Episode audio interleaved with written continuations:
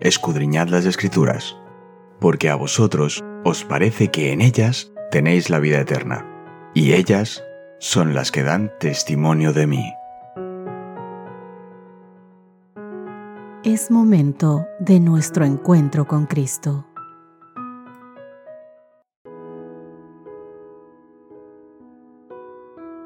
Hola, hola, ¿qué tal mis queridos amigos? Bienvenidos sean todos ustedes un día más a nuestro encuentro diario del estudio de la Biblia. Soy Cristina Rosas y os mando un fuerte abrazo, un gran saludo a todos ustedes a los que les doy la inmensa bienvenida.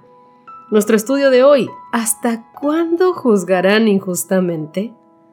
Nuestro texto base de esta semana, el Salmo 12, el verso 5, nos dice, por la opresión del débil y por el gemido de los menesterosos, ahora me levantaré, dice el Señor, y salvaré al que suspira.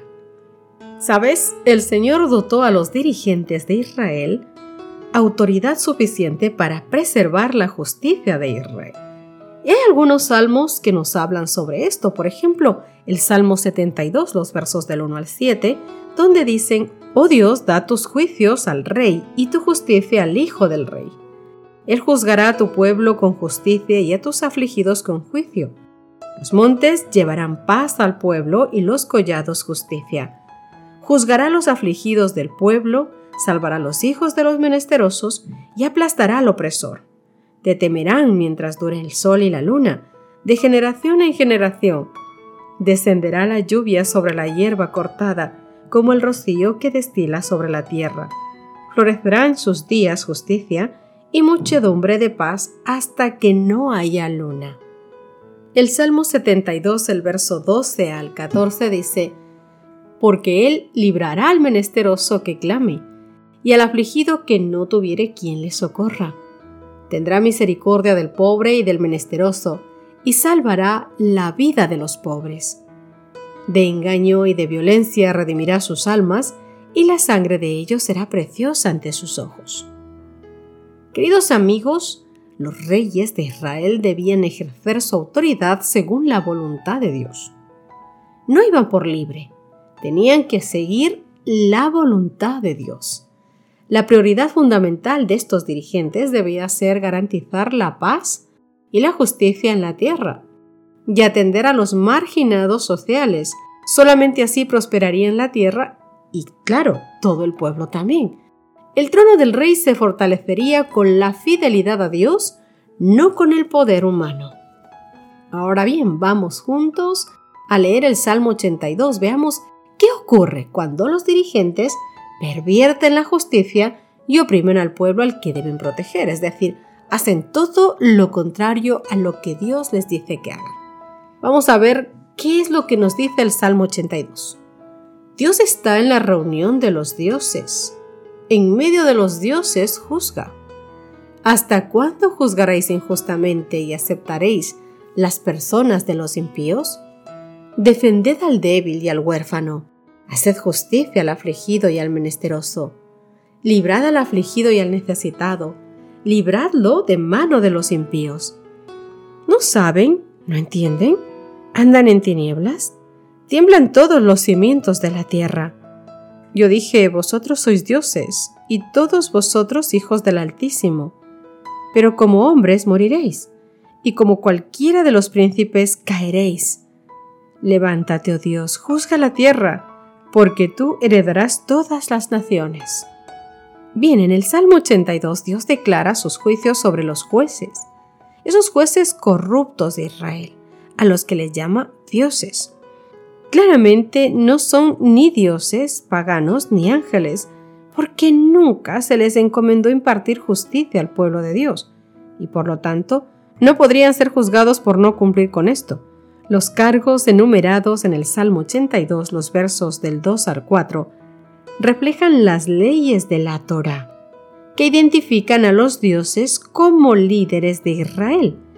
Déjame darte algún ejemplo de esto. Por ejemplo, Deuteronomio capítulo 1 versos 16 al 8.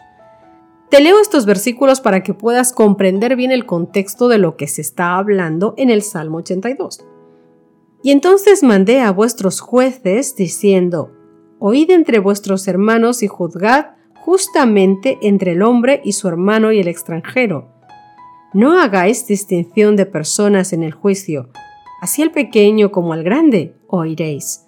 No tendréis temor de ninguno porque el juicio es de Dios, y la causa que os fuere difícil, la traeréis a mí, y yo la oiré. Os mandé pues en aquel tiempo todo lo que habíais de hacer. Deuteronomio capítulo 16 versos 18 al 20.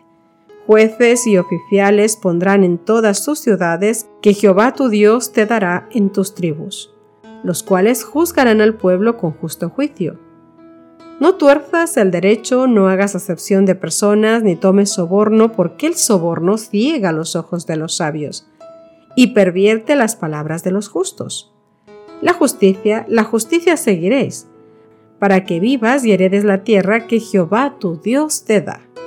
Por último vamos a ver Juan capítulo 10 versos 33 al 35. Le respondieron los judíos diciendo, Por buena obra no te apedreamos, sino por la blasfemia, porque tú, siendo hombre, te haces Dios. Jesús les respondió, ¿no está escrito en vuestra ley? Yo dije, dioses sois. Si llamó dioses a aquellos a quienes vino la palabra de Dios, y la escritura no puede ser quebrantada. Dios, mis queridos amigos, les pregunta a los hijos de los hombres, si juzgan con justicia y se anuncia su castigo, ¿por qué se los halló injustos? Los dirigentes andan a tientas en medio de la oscuridad, sin conocimiento, dice el Salmo 82, el verso 5, porque han abandonado la ley de Dios, la ley de Dios que era su luz. Salmo 119, verso 5. Lámpara es a mis pies tu palabra y lumbrera a mi camino. Las escrituras, queridos, sostienen invariablemente que el Señor es el único Dios. Dios comparte su gobierno del mundo con agentes humanos designados como sus representantes. Romanos 13.1 dice, Sométase toda persona a las autoridades superiores porque no hay autoridad sino de parte de Dios, y las que hay por Dios han sido establecidas. No obstante, ¿cuántas veces estos representantes humanos en la historia e incluso ahora han pervertido la responsabilidad que se les ha dado? El Salmo 82 expone burlonamente la apostasía de algunos líderes que se creían dioses, es decir, estaban por encima de los demás aunque Dios dio la autoridad y el privilegio a los líderes israelitas de que fueran llamados hijos del Altísimo y de representarlo, Dios reniega de los líderes perversos. Dios les recuerda que son mortales y que están sujetos a las mismas leyes morales que todos los demás. Nadie, querido amigo, nadie está por encima de la ley de Dios. Salmo 82, versos 6 al 8. Dios, queridos amigos, no olvidemos que va a juzgar al mundo entero. Y también el pueblo de Dios, nosotros daremos cuentas a Dios. Tanto los dirigentes como el pueblo debemos emular el ejemplo del juez divino y depositar en él nuestra esperanza, toda nuestra última y toda nuestra esperanza. ¿Qué tipo de autoridad ejerce sobre los demás? Yo siempre he dicho que cada uno de nosotros siempre tenemos, aunque sea una persona sobre la que influenciamos. Y eso es tener un tipo de autoridad. ¿Cómo haces tú? ¿Cómo está siendo tu influencia, tu autoridad? ¿Cómo la ejerces ante aquellas personas, tus hijos, tu esposo, tu hogar, tus amigos, un conocido, un vecino? ¿Hasta qué punto ejerces esa autoridad con justicia y equidad? Esta pregunta es mucho más importante. Presta atención a cuál es tu respuesta en cuanto a esto. ¿Sabes? David sabía que el alto propósito de Dios en favor de Israel solo podría cumplirse si los príncipes y el pueblo procuraban con incesante vigilancia alcanzar la norma que se les proponía. Hoy, como líderes de hogar, líderes de iglesia, líderes dentro de nuestros trabajos, en cualquier sitio, nosotros también debemos buscar la sabiduría y la inteligencia de Dios para saber movernos en esta tierra con justicia y misericordia como el Señor nos ha puesto como ejemplo. Hay veces que alguien se confiere responsabilidad como dirigente, y concibe la idea que está en un puesto de suprema autoridad y que todos sus hermanos o personal, antes de avanzar, deben ir primeramente a pedirle permiso para hacer lo que creen que deben hacer. Esta persona, mi querido amigo, se encuentra en una posición muy peligrosa. Ha perdido de vista la obra del verdadero dirigente del pueblo de Dios. En lugar de actuar como un sabio consejero, asume las prerrogativas de un gobernante exigente que deshonra a Dios cada vez que exhibe semejante autoridad y exaltación propia. Nadie que confíe en su propia fuerza ha de erigirse jamás en mente y juicio de alguien a quien Dios está usando en su obra. Nadie debe trazar pautas y reglamentos humanos para gobernar arbitrariamente a sus colaboradores, que tienen una experiencia viva en la verdad. Dios, queridos amigos, nos invita a ti y a mí a reflexionar en todo esto. Quizás estoy hablando para alguien que haya ejercido su autoridad de forma indebida.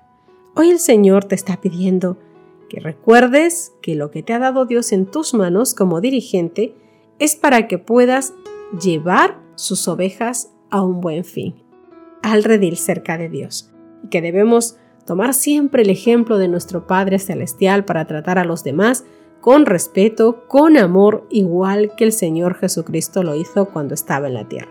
Así que todos aquellos que tenemos un puesto de autoridad, que somos dirigentes de una o de otra forma, queridos amigos, pidamos todos los días con temor y temblor a Dios que nos ayude siempre a tener sabiduría, inteligencia y una gran porción de su Santo Espíritu para jamás pensar que aquello que Dios nos puso en nuestra mano como responsabilidad es una fuente de poder para pisotear a los demás o para creernos más que los demás, para autoexaltarnos. Que ese pensamiento, que ese sentimiento jamás anide en nuestro corazón porque somos simples siervos de Dios, simple y llanamente con una pequeña diferencia, una responsabilidad más grande que aquel que no es dirigente. Tenemos mucho más responsabilidad de mostrar el amor de Dios al mundo con respeto, con humildad y con honradez. Terminemos nuestro estudio de hoy con oración.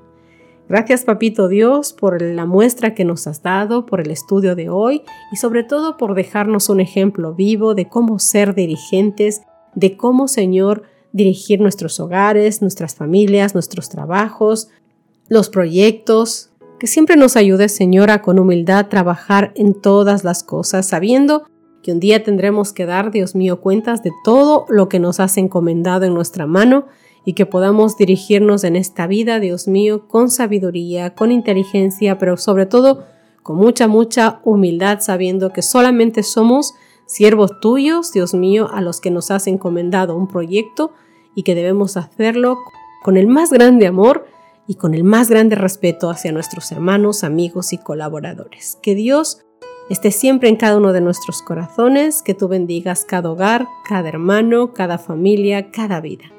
Perdona nuestros pecados, perdona nuestras ofensas, libra nuestro corazón de malos pensamientos. Te ruego esto, Dios mío, no porque tengamos algún mérito, sino porque confiamos en ti, Papá Dios, y porque solamente tú eres la fuente de todo lo que a nosotros nos puede ayudar para ser mejores personas, mejores seres humanos, mejores dirigentes, mejores hijos tuyos. Te rogamos esto en el nombre bendito de Cristo Jesús. Amén y amén. Que Dios te bendiga, mi querido amigo. Nos encontramos mañana. Gracias por acompañarnos.